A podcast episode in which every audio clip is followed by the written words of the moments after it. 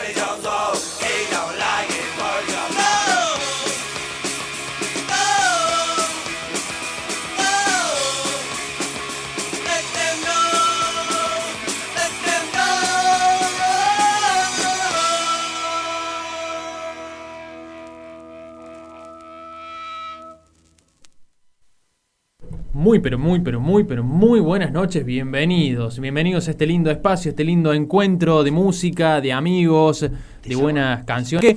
Y aquí estamos para comenzar eh, un nuevo programa, para comenzar un nuevo encuentro con mucha, mucha música para hoy, con una temática muy linda para compartir. Pero primero y antes que nada, y como corresponde, voy a presentar a la mesa que me acompaña. Hoy se me ha dado un poco. eh, se, me, se me dio la vuelta. lo- lo- hoy no lo tenemos al Juani. eh, avisó. fa- falta con aviso. Falta con aviso. Justificada. Justificada. Justificada, avisó sí. que no podía venir, así que le mandamos un abrazo si nos está escuchando el Juani. No se le contamos. No se le contamos, exactamente. Pero bueno, vamos a saludar a la voz que ya sonó en el micrófono que usualmente usa el Juani. ¿Cómo andas, Hugo? Buenas noches. Buenas noches, muy bien, muy bien, muy cómodo escuchando Clash.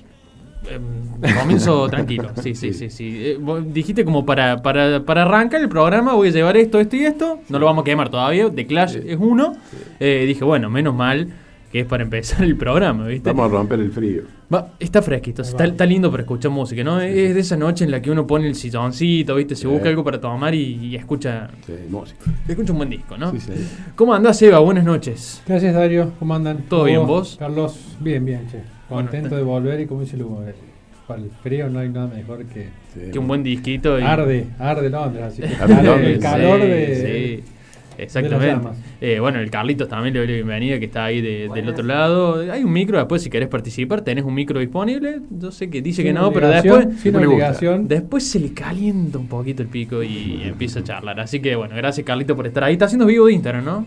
Bien, estamos, Sí, con, sí. estamos con el vivo de Instagram. Bueno, muchachos, buenas noches. Buenas noches. Eh, buenas acá estamos, comenzando con The Clash, comenzando con un cumpleañero. Sí, señor. Apareció el 8 de abril del 77, primer disco de Clash, conocido como Clash, The Clash, o The London Burning. Esta es la edición norteamericana y que tiene menos temas. La edición inglesa tenía algunos más.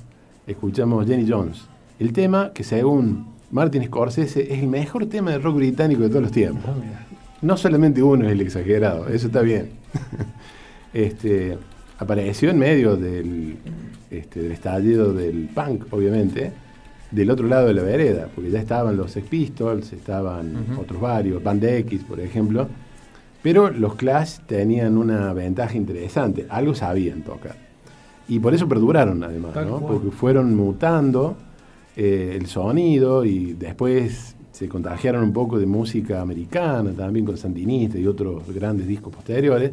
Pero este disco es como el centro del punk, digamos, ¿no? Porque eh, en realidad eh, la, la posibilidad de Strummer, Joe Strummer y, y- y Y Paul. Simon, claro, y Jones, este, que en la tapa salen en trío porque no estaba el baterista, pero era un cuarteto en realidad. Eh, estaba leyendo. eh, él había decidido irse de la banda. Claro, entonces no salió en la foto. Me hizo acordar a la tendencia que hacen ahora, viste, los clubes que si el loco no renueva contrato, lo fijan el jugador. Claro, no Una juega. así, no Se salió en la acabó foto. la No juega. joda, digamos. foto. Sí, Pero volvió para elegir.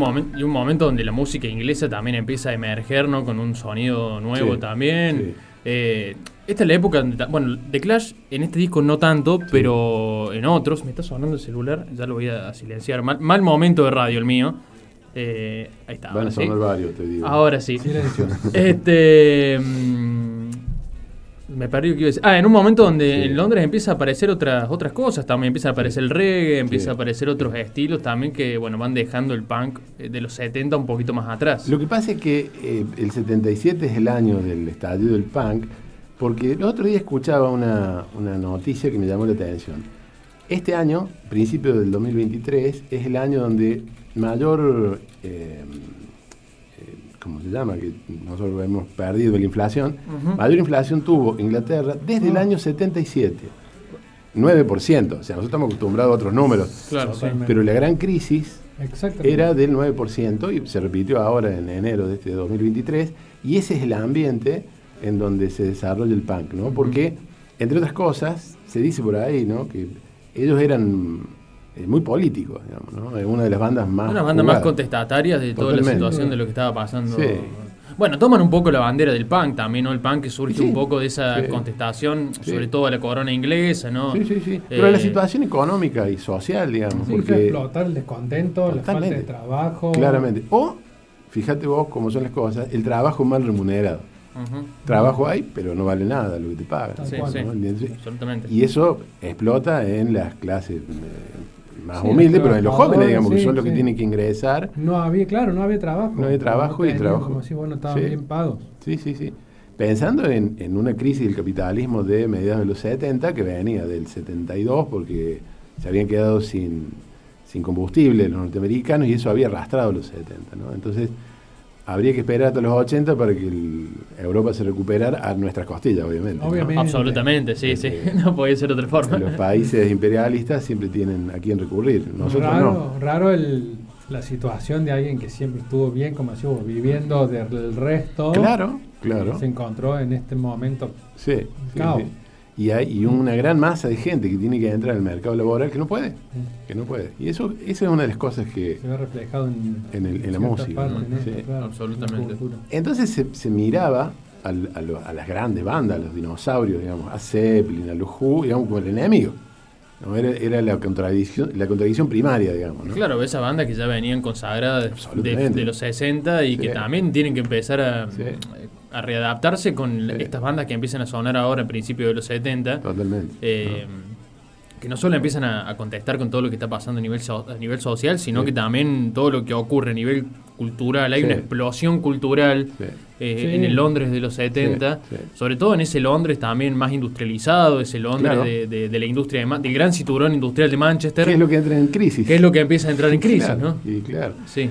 Ahora es interesante cómo esto, o sea, nosotros hablamos en algún programa anterior del verano del amor del 67. Diez años después es el verano del punk, ¿no? Y ese verano del punk dura muy poco. Muy también, poquito, muy, muy poquito. Porque se traslada a, a Nueva York, a, a New York, digamos, y explota con otras bandas, ¿no? Como los Ramones y demás. Pero se aquieta y se convierte en New Wave, pero muy rápido. La- la- o sea, los primeros discos de Dire Straits, de, de Police, que son las grandes bandas de los 80, nacen como New Wave, ya, ya no son punk. ¿no? Uno escucha los primeros discos, el primero de, El de, de los Police, Police. más o menos. Claro, el Police andaba por ahí. Pasa que lo que está aconteciendo en Nueva York, en Londres, Sí. eh, va totalmente o acompañado con lo que sucede en Nueva York también, porque Claro, en Nueva York a fines claro. de los 60 también hay todo un movimiento Sí. que no se define como punk, Claro, sí. pero que tiene a los Velvet Underground, por ejemplo, ahí, ¿no? Con toda la cuestión de la fábrica, Andy. Warhol. Eh, hay toda una cuestión que se empieza a gestar como una contracultura, que está más ligado a- al arte, eh, más allá de lo musical, ¿no? De, de- de- de lo Graffiti, visual, lo- lo- lo la cuestión. Sí, eh, pero que bueno, termina explotando todo finalmente en Nueva York, ¿no? Y Claro. en Londres muy, muy poquito lo, lo que dura con, con la- con el verano de los Sex Pistols. Porque en realidad eh, hay, como un coletazo. Hay otra ciudad que entra en crisis que es Detroit, que es aquella del, del soul, digamos, y de, de los 60 y los 70, porque tiene un cordón industrial eh, automotriz, que también entra en crisis en ese momento. Y eso va a generar dos cosas.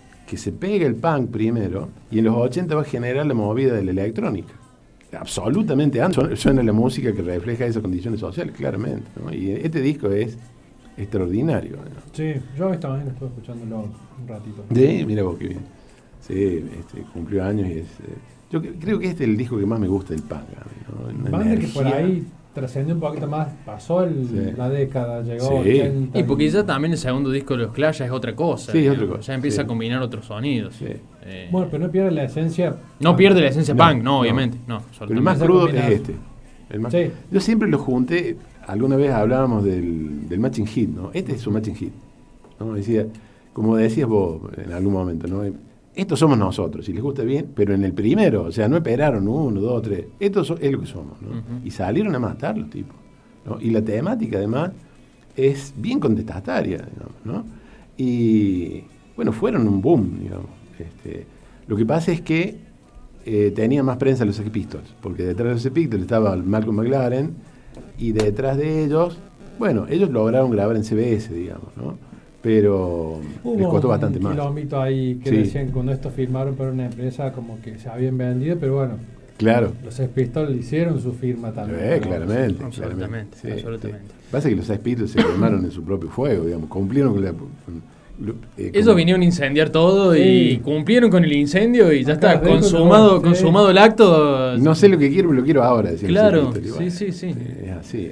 Exactamente. Pero tuvo como su- sus pequeños ciclos, si querés hablar de, Sí. entre comillas, de la música más plana, ponele. Sí, Esto trascendió porque tuvo otro, Claro. otro color de Clash. claro, claramente. Sí. Muy rico en, en sentido musical. Sí. Porque también eh, lo que decíamos, se nutre del reggae, se Sí. nutre de, de esa cosa. Sí, metió ska, reggae. el ska que está dando vuelta. Sí. eh, empieza a tomar otras cosas, ¿no? Lo que pasa es que este disco no te suelta. Es como, por eso digo que es un matching hit. Vos lo escuchás de un lado, lo escuchás del otro y no te da respiro. Nunca. Es impresionante este disco. Es una bomba atómica. Es una bomba atómica. Exactamente. Sacaron un, eh, un- en los 90 con, C- en CD, sacaron los simples que rodeaban a este disco, de los cuales había varios, más el resto de los temas del disco. Así hicieron una especie de super primer disco de Clash que se llama De Simples. Y mentira, son los simples más esto, como esa edición que hicieron de Almendra. De acá, Almendra, sí. Donde estaba el primero y los simples circundantes. Eso está bueno también. Esos son los Clash. Así que bueno, bueno, este disco entonces, el primer cumpleañero, el que está cumpliendo años justo hoy, ¿eh? Hoy. Que hoy está cumpliendo. Sí, sí. Eh, Ah, hoy- hoy- No, no, 8 no, de abril. el 8 de abril. Ah, 8 de abril, perdón, perdón, me fui, Sí, me fui, 8 me, me- me- me quedé con la fecha. Me 8 de abril del 77. 45 años, vos que me preguntás cuántos son, me hacías sacar la, la- la cuenta en vivo. Lo tengo Con- anotado. para, para, conte que hoy no pregunté. No, no pregunto, pero lo tengo ya anotado. estaba listo, te lo había anotado. Y tengo el lugar de Juan y tengo que traer las cosas anotadas. Hoy no pregunté, hoy no pregunté cuántos, cuántos años era. Bueno, el primer cumpleañero entonces de... Cuando te quedas con leche, ¿viste? Sí, sí, sí, es así, viste, eh, es así. Eh, bueno, vamos a tener eh, alguna efeméride más, por supuesto. Sí, señor. Hoy, Sí. antes de charlar del próximo disco que se viene, eh, en efeméride vamos a, a comentar un poquito la temática que nos va a estar envolviendo en el día de hoy, que tiene que ver con eh, un poco el... so- envuelve el sonido de las bandas que hablábamos, eh, esta cosa de, de combinar estilos o de sacar un disco y después, bueno, decir, ya hicimos esto, vamos a ir por otra cosa, el animarse a experimentar. Hoy vamos a charlar un poquito de el famoso antes y después. Eh, del famoso, primero hacemos una cosa y Después- al otro disco vemos, hacemos Sí. otra. Eh, uno dice, lo escucha y decís, no es la misma banda. No es la misma banda, nada que ver. Así que tenemos muchos ejemplos de eso. Eh, hay mucha Pilas. banda.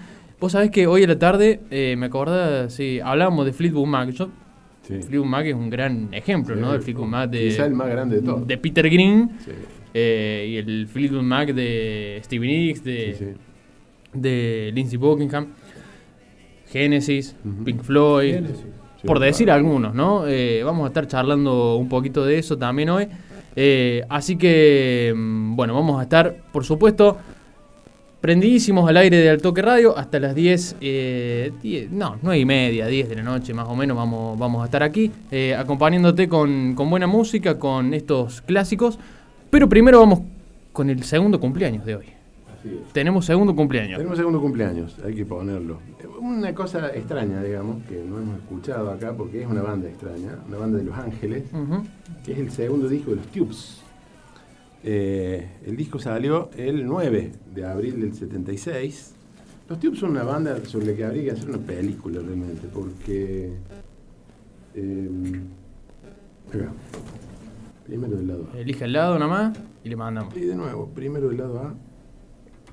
El primero del lado siempre es con el que pero en realidad eran como si fuesen una, como si fuese la banda de Zapa, pero hacían teatro y hacían audiovisuales, ¿no? Y hacían música, ¿no?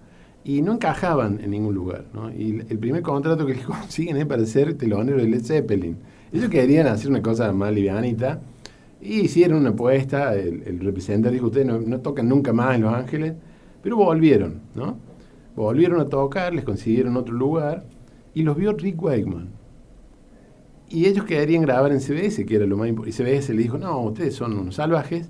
Y se fueron a AIM, eh, aquel de los Carpenters y Sí. demás, eh, por recomendación de Wakeman, que grababa ahí.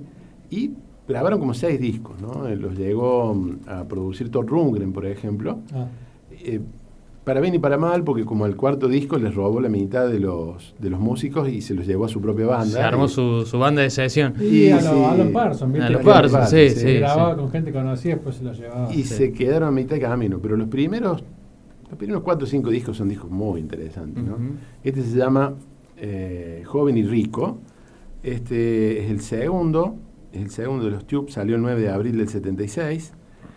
Y es una banda que hay que escuchar varias veces, digamos, ¿no? Porque hay que ubicarla en su tiempo. ¿no? En el 76 los tipos no había llegado el punk todavía, ¿no? Y entonces estaban en esa mutación medio extraña, que yo siempre he dicho, parecen como si fuese una banda de Zappa, pero la banda B de Zappa, ¿no? porque son más livianos que Zappa, pero igualmente locos.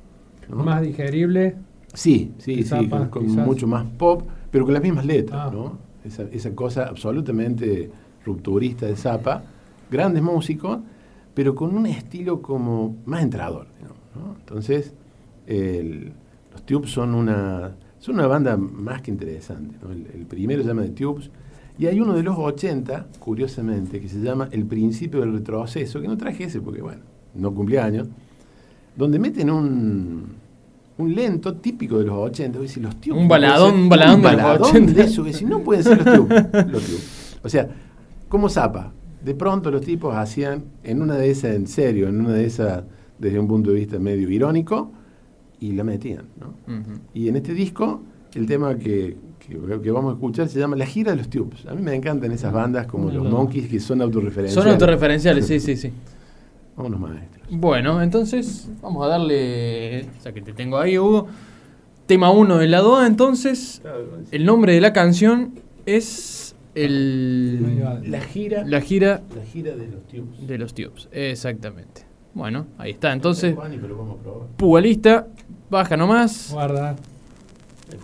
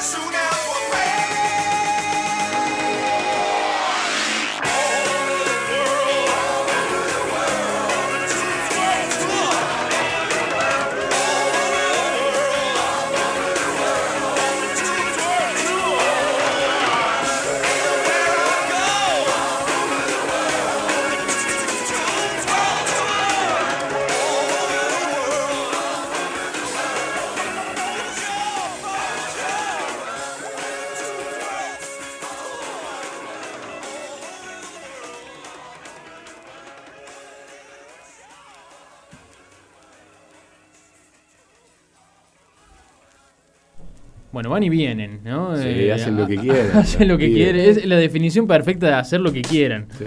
Eh, Sí. Impresionante. Un disco tremendo. Sí, sí, sí, un disco tremendo.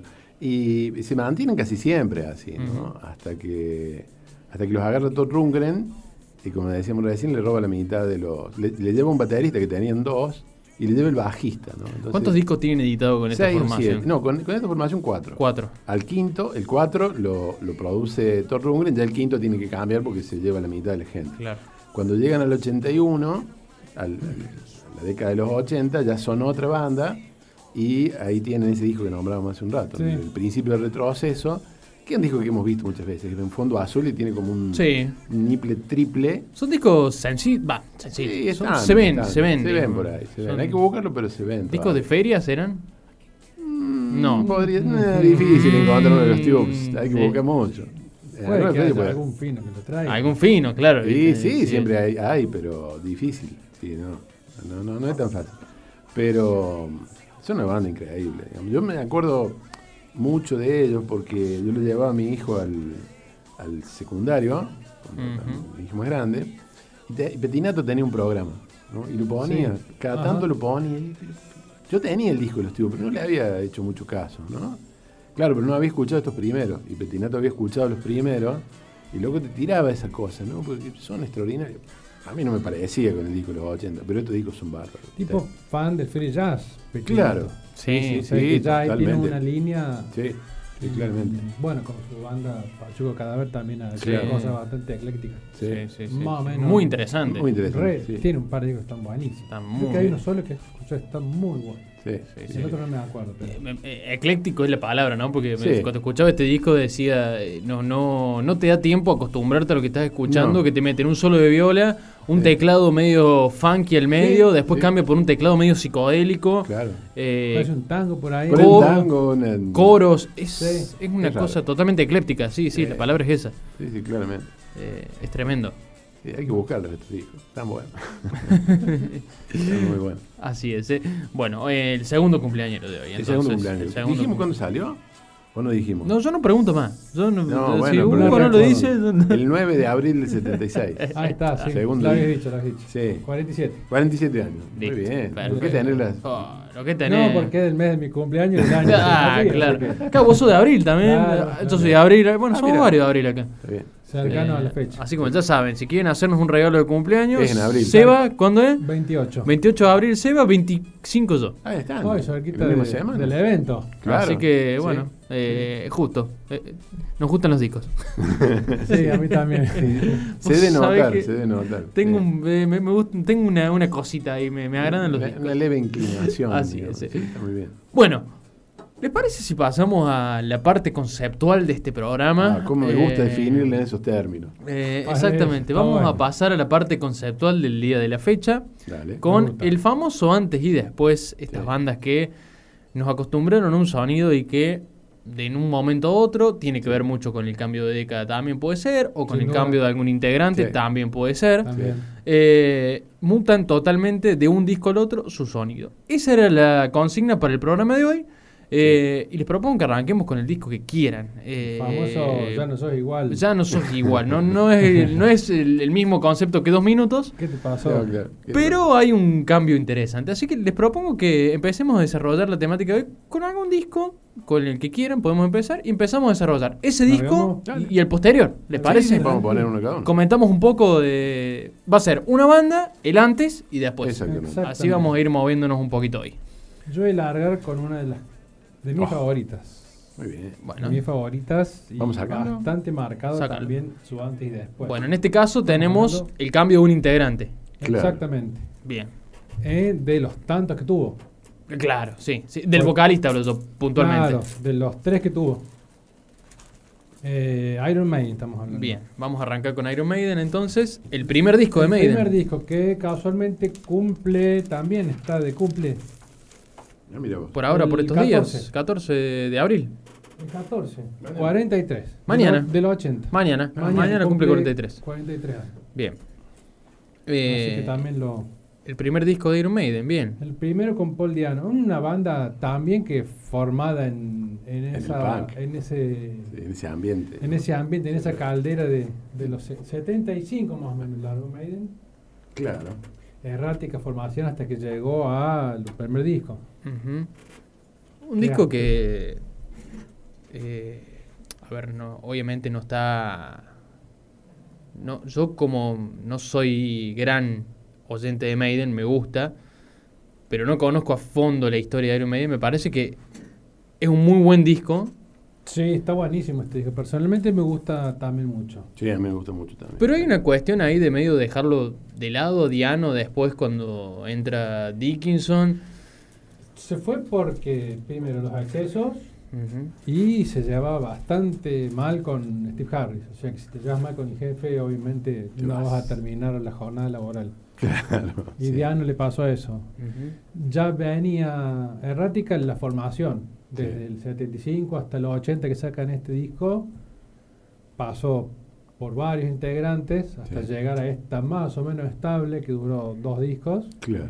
Hasta llegó a tocar, según leí en un momento, como trío. Ya estaban por ahí Claro. quilombo, alguno en cárcel, otro se fue. Y calculo yo que Claro. Harris, el bajo y cantando, Sí. No sé si estaba Dave Murray en ese momento y no sé si estaba Clive Burke, que es el baterista. claro, y es el trío. debe un trío, o sea, mínimo, la mínima expresión de una banda de rock and roll. Y nada que ver lo que es Iron Maiden después, ¿no? Con Después se arma- dobles violas. Tiene tres violas, una sinfónica. Tres violas, claro. Claro, Tiene sí. el, empezó acá, Adrian Smith, Mm. eh, que no, entra después. Eh, Dave Murray, y ahora está Yannick Jerk también, que es el que trajo Claro. Dickinson de su primer disco solista, apareció, Claro. se lo trajo. Paul Diano, que si tuvieron la oportunidad, estuvo tocando acá en Río Cuarto. Sí, Yo lamentablemente no tengo. En una famosa esquina estuvo ahí, Sí. eh, Paul Diano. Eh, show digno. Está bien. Y eh, profesional, pero un nivel Un nivel. un poco más, más, más Sí. cercano a nosotros, no tan de grandes estadios ni grandes. Diano que tuvo algunos problemas de salud, que volvió el año pasado a tocar. Lo que pasa es que sí, que sí, tenía no estuvo bien. Sí, no estuvo bien y lo habían. Hay un problema ahí, ¿no? Cuando él se va de Maiden, él eh, entrega los derechos de los dos discos. Claro. Entonces, medio queda en la lona. Sí. Entonces, cuando empeora su enfermedad en estos últimos años. Bueno, de hecho, solo. cuando vino, Sí. tocó ¿Sentado no? sentado y tocó temas de los dos primeros discos no. Son los que puede tocar. Son los que puede tocar, claro. puede tocar. Sí, sí, Pero sobre los que no cobra tampoco. claro. Es el problema, porque Lo él usa, pero no. Claro, lo puede usar, pero no cobra No cobra derecho. derechos sobre eso. ¿no? Ujú. Necesitaba se ve, el- la, la plata en el momento y bueno, se fue. Y, bueno, Quedó Quedó ahí. ahí. Vamos a escuchar entonces el primer disco de Iron Maiden. Claro, si escuchas vos, es más o menos un contexto de donde sale The Clash. claramente. En Porque, mediados de los 70 se forma la banda, sí, transita esa época punk. sí, Si bien se- el disco tiene destellos de lo que va a ser sí, eh, ese metal que lo caracterizó, que lo Sí. caracteriza, sí. tiene su Pero hay un fondo punk. sonido punk Sí. que arrastra y se renota acá por ejemplo. en este primer disco, sí. El primer disco es- Mm, en- más que en cualquier otro. Yo que Sí, sin duda, sin duda. Y el primer tema, vos lo escuchás y es el Sí. que vamos a escuchar ahora es. Bueno, entonces, primer disco de Iron Maiden. onda. El antes. Primero, eh, prim- más heavy metal. primer tema del lado 1, ¿no? Sí. Sí. Bueno.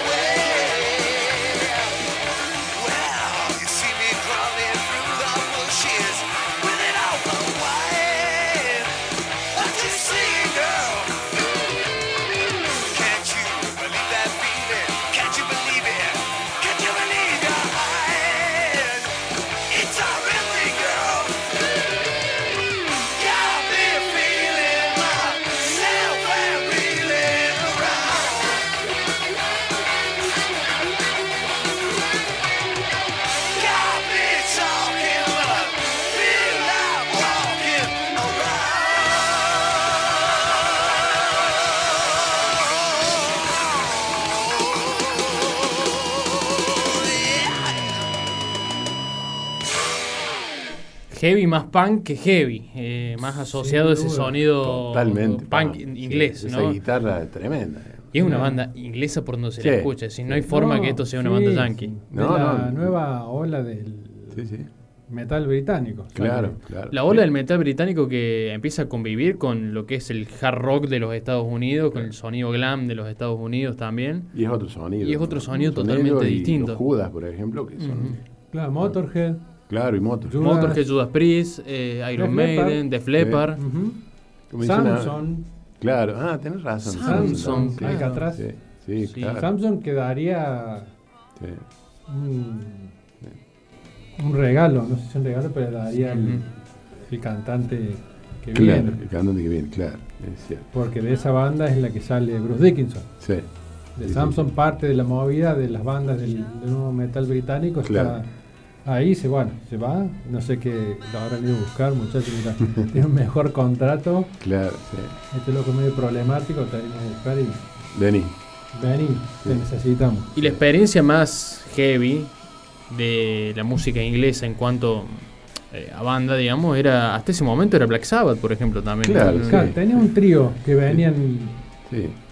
Black Sabbath, lo más heavy, como decía Black. Sabbath es lo más heavy que venía ya de... Deep Purple tenés también Deep Led Purple.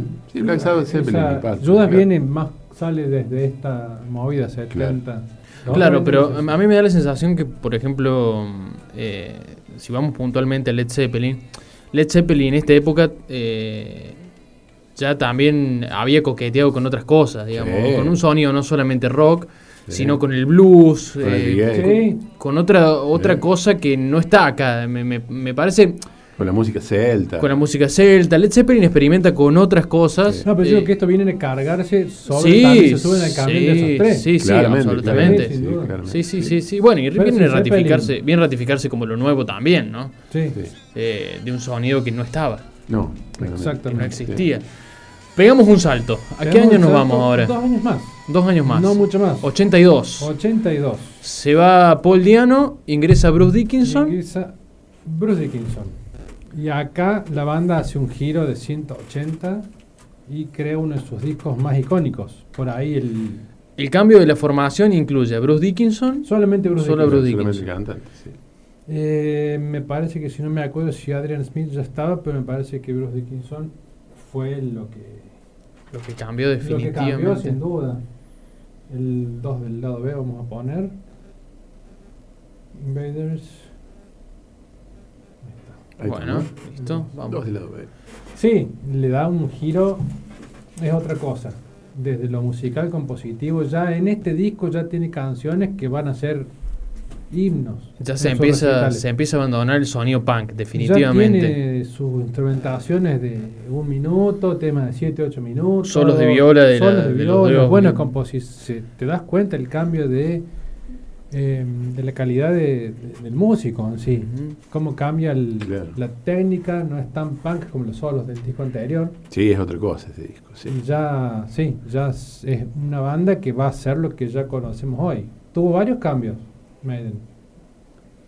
Hasta el 88, 89, 86, 88 ya se mete un poquito más experimental, pone tecladito, que Sí. saca el Somewhere in, in Time, In Time, sí. y el séptimo hijo del séptimo hijo. Claro. Ahí ya es más experimental porque mete un poquito más de instrumentación. Sí. Y después ya vuelve a lo que el Maiden que es- conocemos hoy, Sí, se va Dickinson en el 91, Claro. ahí mete otro cambio con Blaze Bailey, claro. que es la voz que por ahí fue medio raro de Queda ahí sí, medio sí. bollando, digamos. y era más grave, tenía más cuerpo y no, No. dos discos saca, Sí. pero yo no los digerí mucho. esos No pegó, no No. pegaron esos discos, sí. sí, no y parecía. después en el 2000 vuelven todos, Claro, son seis hoy.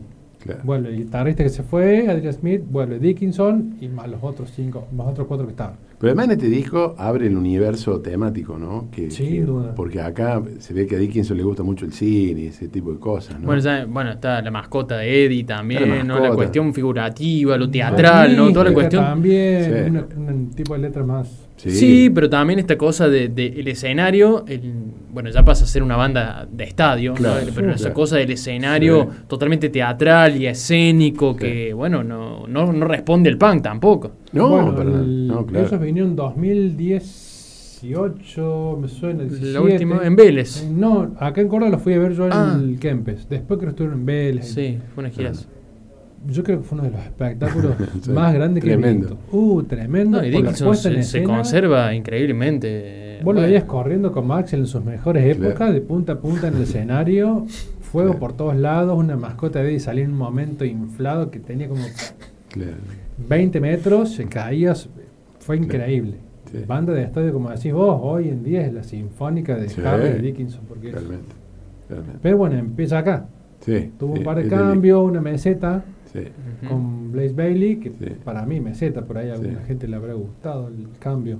sí. Pero acá realmente empieza y ya desde el. No el tema 1, pero. Te sacude. Bueno, vamos a escuchar el tema 2 ahora. El tema 2 del lado B. Del lado B, perfecto. ¿Qué sería? Run to the Hills. Claro, sí, no, corran a las montañas, sí, señor. A ver, che. Va. Bien, ¿eh?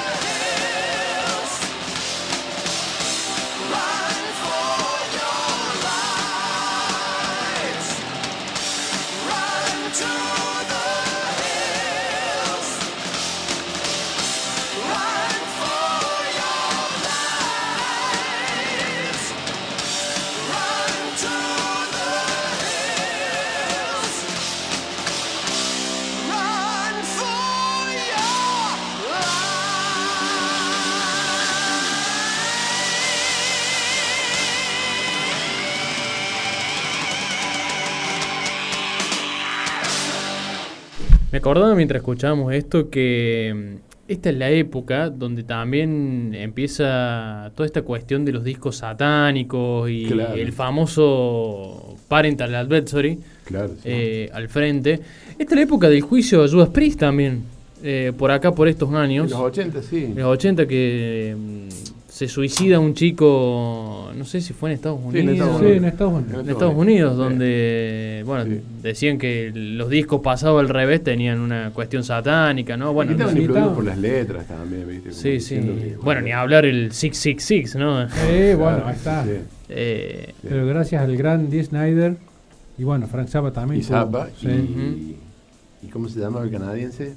Eh, John Denver. donde Ah. Fueron los tres que fueron al juicio. Y bueno, aguantaron el Pero- trapo. Uh, pero Lo mismo le pusieron, eh, querían censurar, censurar. bueno, pero el loco, Zafaron. sí, la, Sí. la rebancaron. Sí, la la verdad que rebancaron. de- vi un par de, de documentales donde aparecía Sí, sí, Zappa. sí, sí, impresionante. Zappa era un tipo más pensante que, Tremendo. que Tremendo. muchísimos políticos Sí, de los que estaban, les pasó el trapo. Bueno, lograron sí. No censurar, pero poniendo la calco. Sí, Negociaron el de- calco, ¿no? negociaron la calco. La, la- la líder de eso era la esposa De Al Gore. del- de Al Gore, claro. Claro, que era Gore. la presidenta de la Liga de Madres de Exacto. Familia. Sí, Sí. Tippi Gore. Más conservador. Imposible. no se consigue. No se consigue. Bueno, sí se consigue, pero bueno, no vamos a hablar acá de eso. No No, no, en- no, no es el en espacio. cuestión. Entonces, bueno, ahí está. El antes y después de Iron Maiden, bueno, se nota mucho. Cambio este rotundo, sonido bueno, ya absolutamente. cambió ya para bien. Totalmente abandonado el punk. eh, No, sé si para bien. distinto. Cambió muchísimo. Cambió mucho, exactamente. es otra sí, cosa. Sí, sí, el otro, el otro está muy bueno. Bueno, fue el sonido y la formación más exitosa de, de la banda hasta el día de hoy. Aparte también tuvo mucho que ver después el avance de la tecnología, obviamente eso, Claro. el avance de la tecnología y, y Sí. el uso de- del instrumento te dan Sí, mejor forma de tocar, Sí. otra forma, otro sonido y sí. obviamente sería perverso comparar un No, disco de no, hoy a ver. Con el primero. o sea, No, La- más las comparaciones más vale, sí. tienden a ser bastante odiosas en ese sentido. Acá, la, o sea, la idea es simplemente eh, Mostrar el cambio. mostrar el cambio, ¿no? Sí. Eh, obviamente que también uno eh, por ahí se sorprende de estos cambios, pero bueno, tiene mucho que ver, eh, en este caso no. Pero por ejemplo, vos, Hugo, en los discos Sí. que has traído, que me gustaría que ya empieces a elegir alguno. ¿Cómo no? eh, también estamos hablando no solamente de cambio de formaciones, sino que también cambio de décadas. Sí. Y los cambios de décadas también traen cambio de sonido, Sí, eh, traen eh, otros instrumentos, traen otras cosas también. Eh, bueno, la- diferente. el, el sonido no es exento, la, la banda no es exenta a eso, ¿no? No, más vale, más Eh, vale. el programa pasado hablábamos del hard rock y el. No, del glam rock y el, y el grunge. Sí. Las bandas glam se- o se adaptaban al grunge o, o morían. o morían. morían, Sí, ¿no? El Eh, 99% murió. Murieron, claro. murió, sí. exactamente. Y hay muchas bandas que han tenido, viste, una aventura interna muy interesante, ¿no? Que ha tenido que ver a veces con la época y a veces con ellos mismos. Bandas que han, se han modificado a sí mismas, como Genesis o Fleetwood Mac, por ejemplo. Y algunas han tenido que ver con el cambio de época y otras no, ¿no? ¿Hay algo de Genesis por ahí? Por supuesto, siempre hay algo de Genesis. Yo Sí, creo que Gen- estoy- Genesis es uno de los exponentes más, más, más visible, más importante de esto que estamos hablando, porque bueno, su cambio Sí. de, Ha de, tenido. de Collins, de, de Gabriel, Sí. a Collins, eh, al cambio de década, al sonido pop de los 80. Sí. eh, ¿Cómo se llamó ese cantante que sacó un disco nada más? Ah, el último, sí, sí me acuerdo. El, el- el cantante del último disco, no me acuerdo. No me acuerdo. Pero bueno, fue otra cosa. totalmente distinta. creo. Pero de- en, en un lo invitó a cantar Gilmour en un disco y sacó un tema que estaba bueno.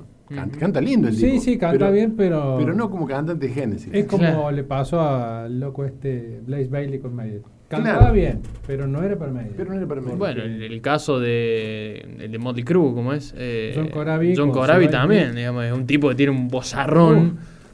pero no era Motley Crue, Y no. no era Nils Vince. No, no. Pero bueno, a mí ese disco me fascina. Aparte de eso. Pero no, no era. Y por hecho de hoy volvió. O sea, Vince Neil está dando vuelta todavía como el. Ujú, O sea, la esencia de la banda es él. exacto. Eh. Bueno, eh, este disco es. Este es Nursery Crime. Nursery. Este, el, ante- esto es 1973, 4 me parece. Yo creo que podemos escuchar y en todo caso después hablamos. Después- después hablamos, eh, sí. sí, después hablamos. Vamos a dar porque, la intro. eh, mientras ahí Hugo acomoda, les recuerdo que estamos en vivo en, en más Al Toque famosas Radio, en, el- en vivo esto que es Melómanos Anónimos. Eh, esto va a salir, por supuesto, en podcast, ¿eh? ya el programa también para que lo puedan seguir escuchando. Hoy estamos haciendo discos antes y después de las bandas. Ya pasó Maiden y ahora vamos con un tremendo clásico, un disco que es una maravilla y cuando quieras, Hugo, lo bajas y que empiece a sonar la magia. A ver, ahí está, vamos, Veremos, acomo- veremos. vamos acomodando el surco y ahí está, mira, baja.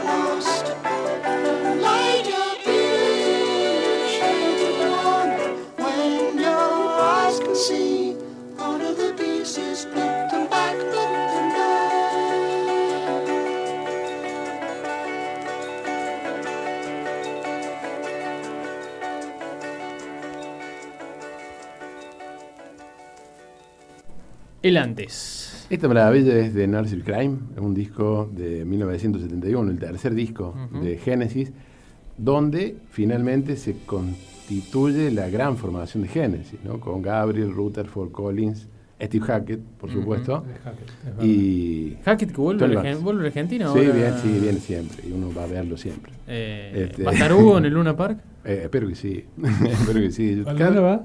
Sí, va el Luna. No lo vi nunca en el Luna. En todavía. agosto creo que es la fecha. Solía bajar a Córdoba en época. Lo vimos en Córdoba, Ah. en el San Martín una vez. Sí. una cosa. Cuando hizo guitarra negra, una- uno que parecía, tenía ahora un título parecido viene con, viene con una banda que es tributo a Génesis, Claro, pero viene a ser solamente Second South. claro, Eh, Genetics. Genetics, la claro. Ah, Genetics sí. con él, que Con él. suenan esos tipos. Espectacular, estuve viendo.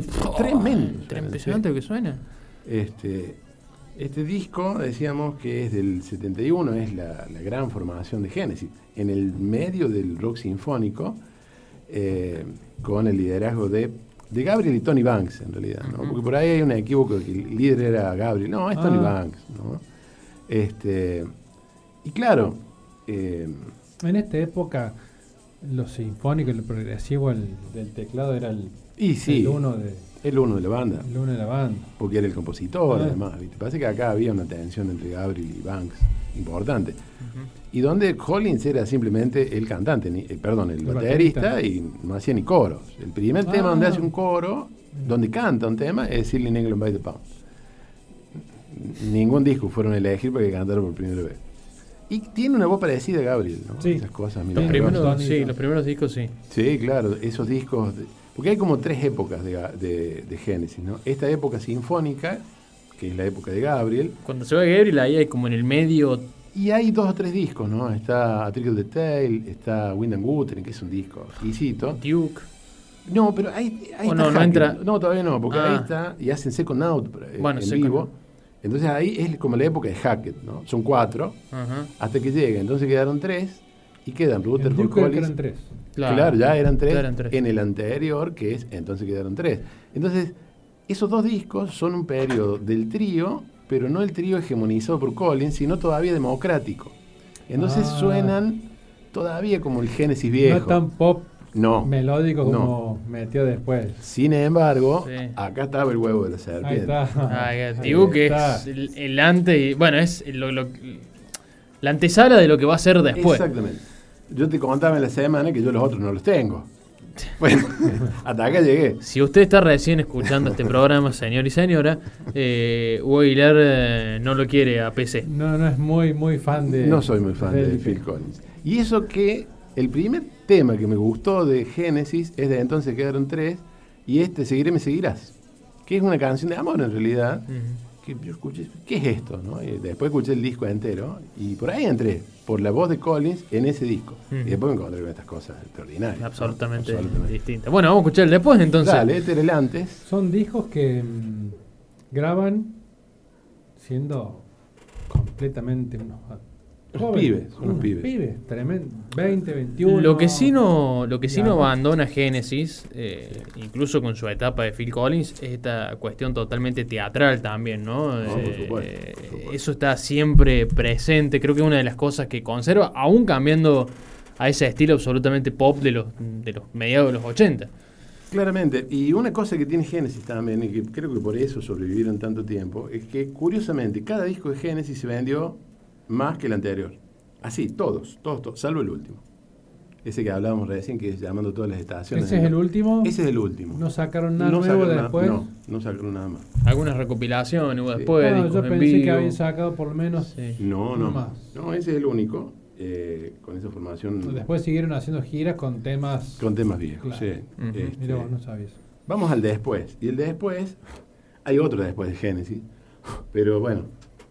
Sí. No está el otro después de Genesis. No, el otro después Este es el paso intermedio, Este es digamos. intermedio. Este es el paso intermedio de Genesis, ya con Phil Collins en la voz. Claro, y metiendo mano en la composición, eh, lo cual Bueno, ahí está. Vamos bajando. Estamos en el lado A. ¿Qué tema vamos a escuchar? eh, espera que llegue. Eh, vamos a escuchar Enciéndalo otra vez, que Perfecto. fue el simple. Y bueno, ahí está Collins cantando, batería y otro Genesis Hitazo. que no tiene nada que ver con el anterior. Bueno, y suena totalmente así. Para, para escuchar esas canciones que no quieren que terminen nunca.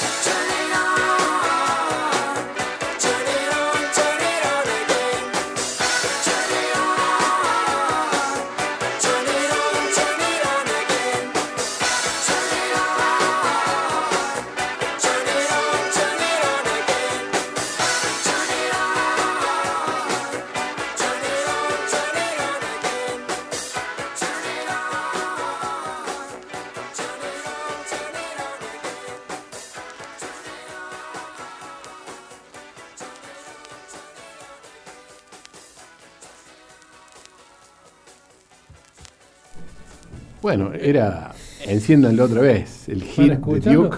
son esas canciones. Sí. Habría que hacer una vez un programa de eso. Que vos terminó y le querés escuchar de nuevo. sí, sí, claramente. Porque es un hit que tiene pinta de no cansar. Sí, sí. Tiene un par, tiene un Es- par de esta época, Es Collins. pegadizo. Sí. Y acá Colin todavía no está en esa cosa totalmente pop de lo No. que va a ser después cuando No. empieza su carrera solitario paralelo a, a lo que es eh, bueno, el, el disco que es Mama, por ejemplo. Sí, sí. eh, Eh, todavía es Génesis, ¿no? todavía hay genes. Yo tengo una, una amable discusión con mi amigo Eduardo Deep con este disco, que lo compró primero que yo. Yo no lo compré, se lo grabé a él. Y no, ¿qué salí con esto? Pero está bueno el disco. Y con el tiempo me convencí que estaba bueno, digamos. Pero eh, cuando yo lo escuché por primera vez, no me gustó. Necesita, hay muchas cosas que necesitan su tiempo Sí, de, Ujú. sí, De maduración, digamos. Exactamente, sí. sí, sí. Lo que Con pasa el es tiempo que. te das cuenta. Más vale, eh, que te lo Al perdiste. principio te digamos. parece un espanto y después... Te sentís te- traicionado eh, a Te veces. ¿no? comen las Sí. palabras Sí, y no sí. se lo decís a nadie. No, Lo claro. escuchás en solitario. Claro, Claro, sí. el la voz de Gabriel. sí. y La voz de Gabriel es tremenda. De, de, de Collins es hermosa, digamos. Tiene un tonito así como decías Sí. vos, muy muy parecido a... Sí, claro. Pasa que después, digamos, terminó terminó inclinándose por, por ese estilo que me parece que el, el Phil Collins más meloso, digamos, nace más en los 90 que en los Mm. 80. Sí. Eh, pero bueno, termina siendo algo totalmente pop, también coqueteando con otra cosa que no tiene nada que ver con esto, que es eh, el sonido Motown, por ejemplo. Motown, claro, Motown. sí. Ah, Eh, Todas las bandas de sonidos de películas. Tarzán. De. Tarzán. Tarzán en los 90. Sí, claro, Bueno, un millón pero- de veces. Bueno, pero igualmente esa época de, de banda de sonido de Disney es magnífica. Sí, sí, claro. Es impresionante. Phil Collins, Sí. eh, Elton John haciendo El Rey León. Bueno, claro. sí, Impresionante. no quita que sea un gran compositor. Phil Collins me parece un compositor. Es Sí. un gran compositor. bueno, sí. Trabaja el tipo. Trabaja. Trabaja, eh, no sé si será... No sé si lo vamos a convencer a ¿viste? No, no está muy convencido. No, pero yo no soy fan. A vos te gusta mucho Phil Collins, a mí me gusta también la época de los 90. Mm, El Carlito tampoco se prende. No, no, Me no. gusta el Genesis de los 80. sí. Y estoy descubriendo, gracias al grupo, el Ujú. De los 70. Bien- claro, bienvenido a la máquina, dijo el Dario. Bueno, vos sabés que a mí, no, a mí eso, Phil Collins me a parece mí me- un tipo que sabe componer Sí. y me, pasa mucho que el Duke, pero el Second Sound también es un disco medio ahí, entre el filo de una cosa y la otra. Lo que pasa es que es la bisagra perfecta. Eh, ¿no? Es una cosa que no, nunca llega a ser pop. Tiene algunos No, Lo que aires. pasa es que hacen los temas del, del Génesis de Gabriel. Pero es el tema de los Genesis y Gabriel hecho por Phil Collins. Claro, y Phil Collins, sí. en la voz, digamos, Sí. y en el estilo, cuando también Sí. toca la batería, Sí. le aporta alguna cosa distinta. Sí, Se nota que es distinto, pero sí. no llega, no llega No, a lo nu- no. al, al Duke. Lo que pasa es que todavía ahí hay como una especie de, de melancolía por el Génesis anterior. ¿Cuál es el primer disco después de Gabriel? Después de Gabriel, Sí. el primero es eh, A Trigo de Tale, Atríbute. Ajá. Que de hecho en ese disco, eh, el que an- tiene los muñequitos. que es la todo amarillo y Sí. tiene todo. Claro. Sí. antes de sacar ese disco, Sí. lo, lo cuenta el mismo Tony Banks. Creo que Sí. 100 tipos audicionaron para. para Claro. Y después de que 100 tipos pasan, dije, bueno, vení Phil Collins. Ven y canta vos. Canto. y claro, sí. Y Eh. sacaron esos discos que son hermosos. A Trigo de Tale y Wind and Guthering son unos discos exquisitos. Pero además tiene una historia con las tapas, ¿no? Génesis. Eh, el Sinfónico siempre tuvo tapas extraordinarias, ¿no? Y el Nursery Crime, que vos decías que estaba buena la tapa, Sí. es posiblemente la primer, el primer caso de... eh, Foxtrot también está buena. No, Foxtrot también está buena, Ah, Inglaterra. Sí, sí. Pero esa tapa la cita Charlie García en Alicia. Claro. Eh, ¿Cómo dice un río de, cabeza aplastada? Un río pie? Juegan cricket bajo la luna. Bueno, es la tapa de Nursery Ah, Crime. Y en cambio, Duke es un dibujito que es un personaje de historieta. Sí, ya realidad. entra en- dentro del pop de los 80. Este Y ya después se acaban las tapas. Sí. Abacap son tres escupidas así. Sí, sí, Abacap ya es un. Ya esta, Duke ya es una sobriedad totalmente distinta Ya con respecto cosa. a lo que es, ¿no? Sí. Ya ahí ellos- hasta en Pero lo estético el- se nota. Cambia Sí. la estética pop en los Sí, 80, sí, cambia. sí, sí, sí. Más Sí, de ser progresivo, cambia un poco la estética. Sí, totalmente, totalmente. De la cultura también en esa época. Sí, sí, ahí sí hay cambio de época. Y esto no es ajeno. No, claramente, ¿no? O sea, las distintas bandas se adecuaron a los 80 de distintas formas, digamos, ¿no? Hablábamos, y no lo traje ahora, por ahí lo podríamos haber traído, pero ya habíamos escuchado Camel la otra vez. Sí. En estos días cumplió años aquel disco que yo nombré, que es eh, Viajero Estacionario, que Sí. es del 83, que es un disco que es un milagro. O sea, porque está después de todo este Génesis, después un disco como al principio de los 70, ¿no? Ujú. Y Viajero Estacional, un discazo extraordinario, que debe ser de hoy, de ayer, de mañana, de En, la semana. En la semana. Pero claro, ya los 80 mm, los habían dejado atrás este sonido, claramente. ¿no? Totalmente distinto, ¿no? La Este, idea de, de que se va después Peter Gabriel. sí, Eh, Phil Collins sigue más o menos el rumbo hasta. Lo- lo que pasa es que- ¿Hasta qué momento, cuándo empieza a meter la en cuchara? el momento en que... ¿En em- Acá, en este disco. Ah, ok. Lo que pasa es que el sonido de Genesis empieza a mutar antes. Empieza a mutar en esa canción que yo decía que es el disco anterior, Sí. que es el primer disco del trío en realidad. Entonces quedaron tres. Ah, está. Sí. Que es un disco exquisito. Pero el simple, este Seguiré me seguirás, que es una, una canción casi latina, que la escribe Rutherford, ¿no? Y hay, hay otro Génesis que se parece más a este, ¿no? Al Duke. Pero hay como, todavía siendo- sigue siendo Génesis, ¿no?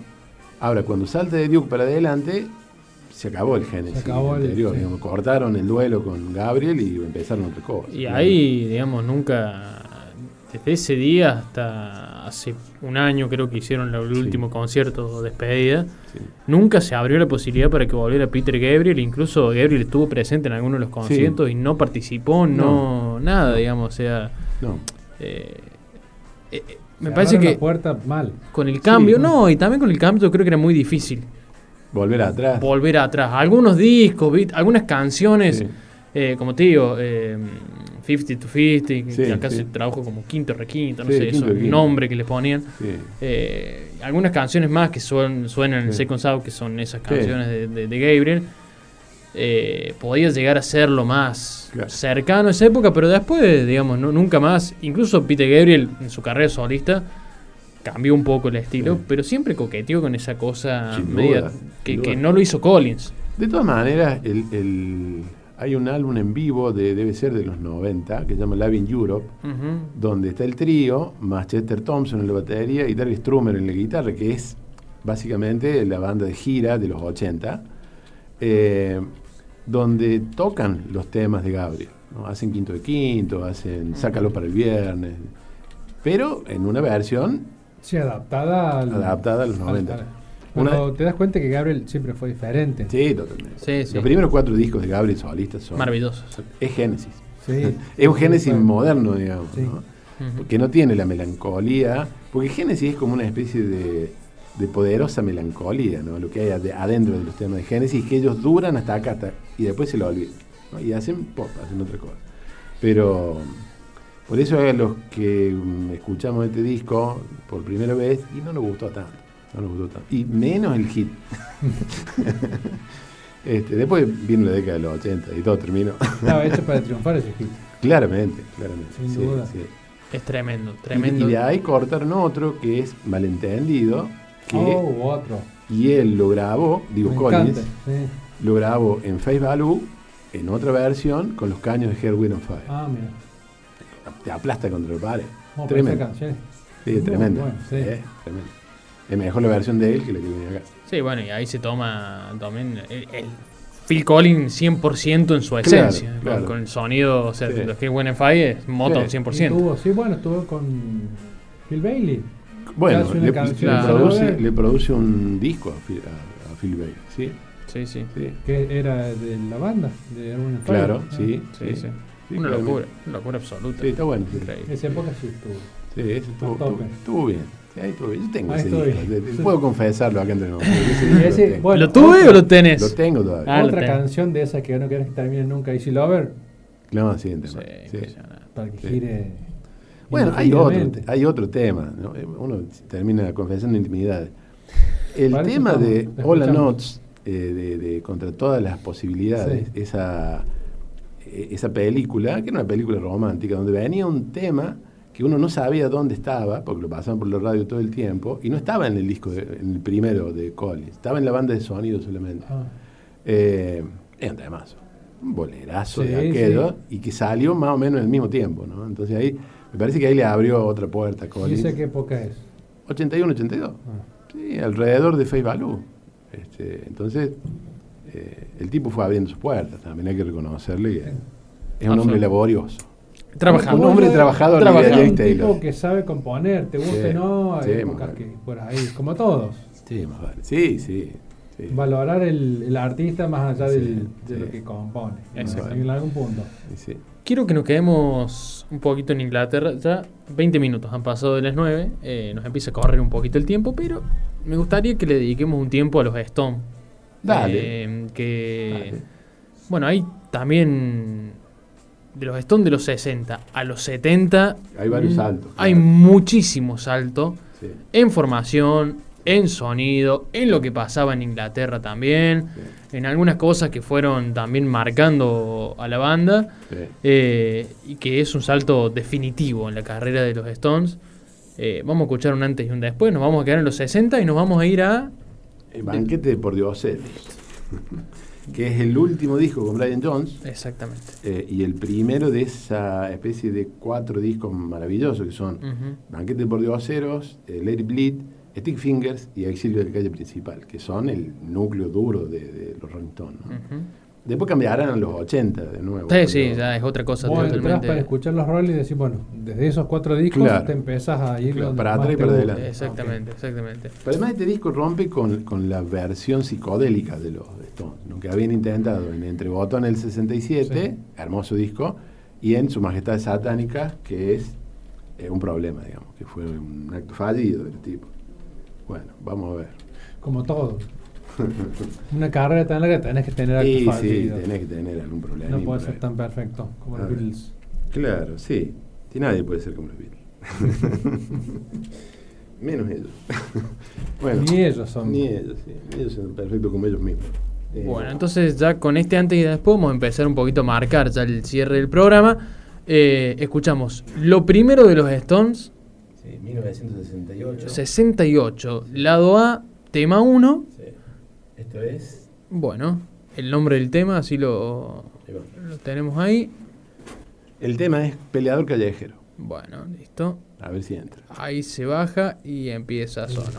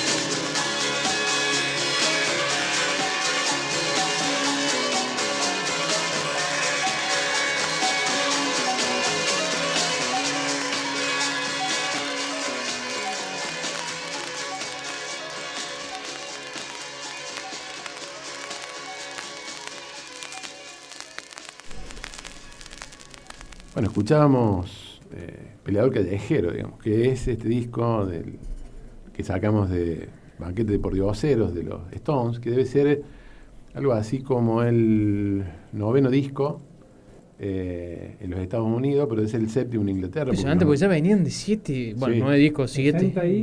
8, Ocho. 68. 68, eh, impresionante. Y acá giran hacia el blues, el rock and blues, el rhythm and blues, digamos, y dejan, eh, a mí empiezan a dejar la, la década del 70 acá, ¿no? Y a convertirse en lo que querían ser, que era una banda americana. Y es, ese, esos cuatro discos son ese itinerario, ¿no? Hacia convertirse en una banda americana, que después ellos mismos parodian en algún tema, que son algunas chicas, ¿no? Donde Jagger canta como si fuera un sureño, ¿no? Como Ojos Lejanos, por ejemplo, que canta con una tonada. Nasal, nasal. Claro, mm, parece un muñequito de, de dibujito animado. Eh, pero el intento fue en estos discos, ¿no? O sea, alejarse del sonido británico y arrimarse al, al mercado norteamericano, digamos que lo tenía allá arriba absolutamente, eh, pero ya, ya es otra cosa, ¿no? Ya- ya- Es como decir, como decías vos, Darío, al principio, ¿no? Hay varios cambios, ¿no? Este es el disco, es el primer disco que cambia lo que venían haciendo antes. ¿no? Y los dos anteriores cambian lo que venían haciendo antes de los dos anteriores, que es una cosa mucho más primitiva. ¿no? El Between the Buttons es el 66. Algo mucho más beat, por supuesto. Totalmente Totalmente, beat, beat. totalmente beat y no, psicodélico, ¿no? ¿no? Esto Impresionante. no nada que ver. esto No. ya nada que ver. Pero el tiempo pasa y los tipos evolucionan. Este, Pero aparte son cambios en pocos años. Sí. No es que pasaron 10 años para que Sí. encontraran otro. Pero decíamos, de el, Sí. A esta época, este disco es del 68. ocho. Sí. eh, decíamos, 7 discos en Inglaterra, 9 en los Estados Unidos, en un periodo de poquito tiempo. 6, casi un disco por año. Claro. casi un disco por año. Casi un disco por sí, año, en impresionante. caso uno o dos por año. Una loca, una cosa- sí.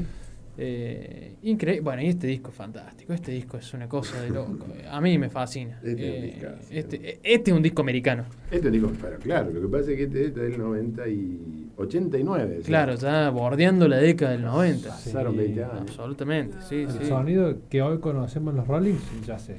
Claro. Sí, sí, sí, está totalmente metido, metido ahí. Eh, bueno, ya hemos pasado varios discos. eh, obviamente vamos a pasar mucho. Pasamos mucho hoy porque la temática antes y después así lo, lo Claro, requieren. sí. Eh, pero bueno, quedan un montón. Por, por tarea para la casa, escuchar eh, Pink Floyd de Sid Barrett y Pink Floyd de Gilmore. Fleetwood Mac de Peter Green Fleetwood- y, Mac de Peter y Green y Buckingham. Lindsey Buckingham y Sí. Stevie Nicks. Claro. Eh, no sé, a ver, no, no sé qué más podemos. Los Eagles del primer disco y los Eagles del último de los 70, que son dos bandas distintas. La primera es una banda country, Absolutamente. la del primer Eagles y la del Long Run es una banda de rock, claramente. Y, este, hay muchas mutaciones de ese tipo. Pasan 7, 8 años, ¿no? pero cambian, cambian absolutamente. Y acá los tipitos, en el 89, ya es el sonido que nos es más familiar. digamos, Sí. ¿no? El sonido Stone, El sonido Stone post 80. post 80, exactamente. Bueno, entonces, con este le parece que, que vayamos ya. Como quieras. eh, Bajando, si eh. no quieren pasar otra cosa, les propongo que podamos ir cerrando con esto. Yo estoy más que satisfecho. ¿eh? Sí. Yo creo que hemos pasado muchos discos y se ha notado mucho la, la comparación, así que bueno, antes que, que suene, el agradecimiento por supuesto a ustedes, Hugo Seba, Carlitos ahí full con el vivo de Instagram. Eh, esto va a salir Estos días. Claro, al- hasta el el viernes. día- exactamente. Exactamente. Eh, Vamos a hartar. Música en vivo también, DJs de, Sí. solamente de vinilo, así que bueno, los Mucha- invitamos, exactamente, los invitamos música. a que se den una vuelta por Ojo de Barro, ahí en la feria. Y bueno, nos vamos a despedir con los Stones en el después y lo que escuchamos ahora es emociones mezcladas, que viene perfecto Oh, para esta noche por muchas cosas. Qué hitazo. Ahí Qué va. hitazo, Ojalá que exactamente. caiga.